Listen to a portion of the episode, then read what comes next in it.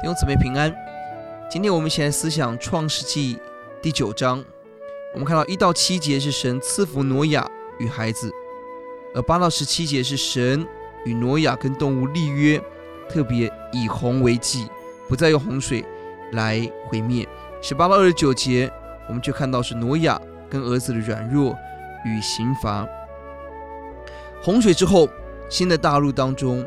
却仍然有一些的问题。五到六节，我们看到是有流血的危机在当中；二十一节看到是有羞辱在这个家庭当中，并且在二十五节却有咒诅。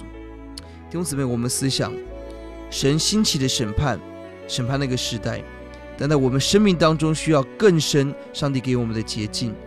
呼求主帮助我们得着耶稣宝血洗净的子民，要更谨慎的跟随耶稣。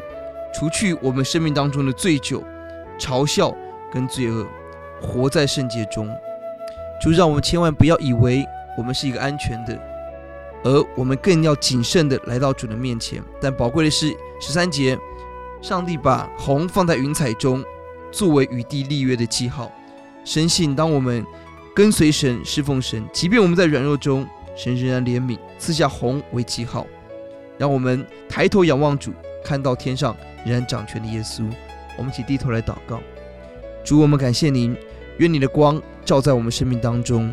主啊，除去我们生命当中醉酒的罪、嘲笑的罪、各样黑暗，主要让我们更抬头仰望创造红、创造大地的主，仍然洗净，把全新的生命赐给你所爱的孩子。呼求主，让我们这一天走圣洁的路，讨耶稣你的喜悦。听我们的祷告，奉耶稣的名，阿门。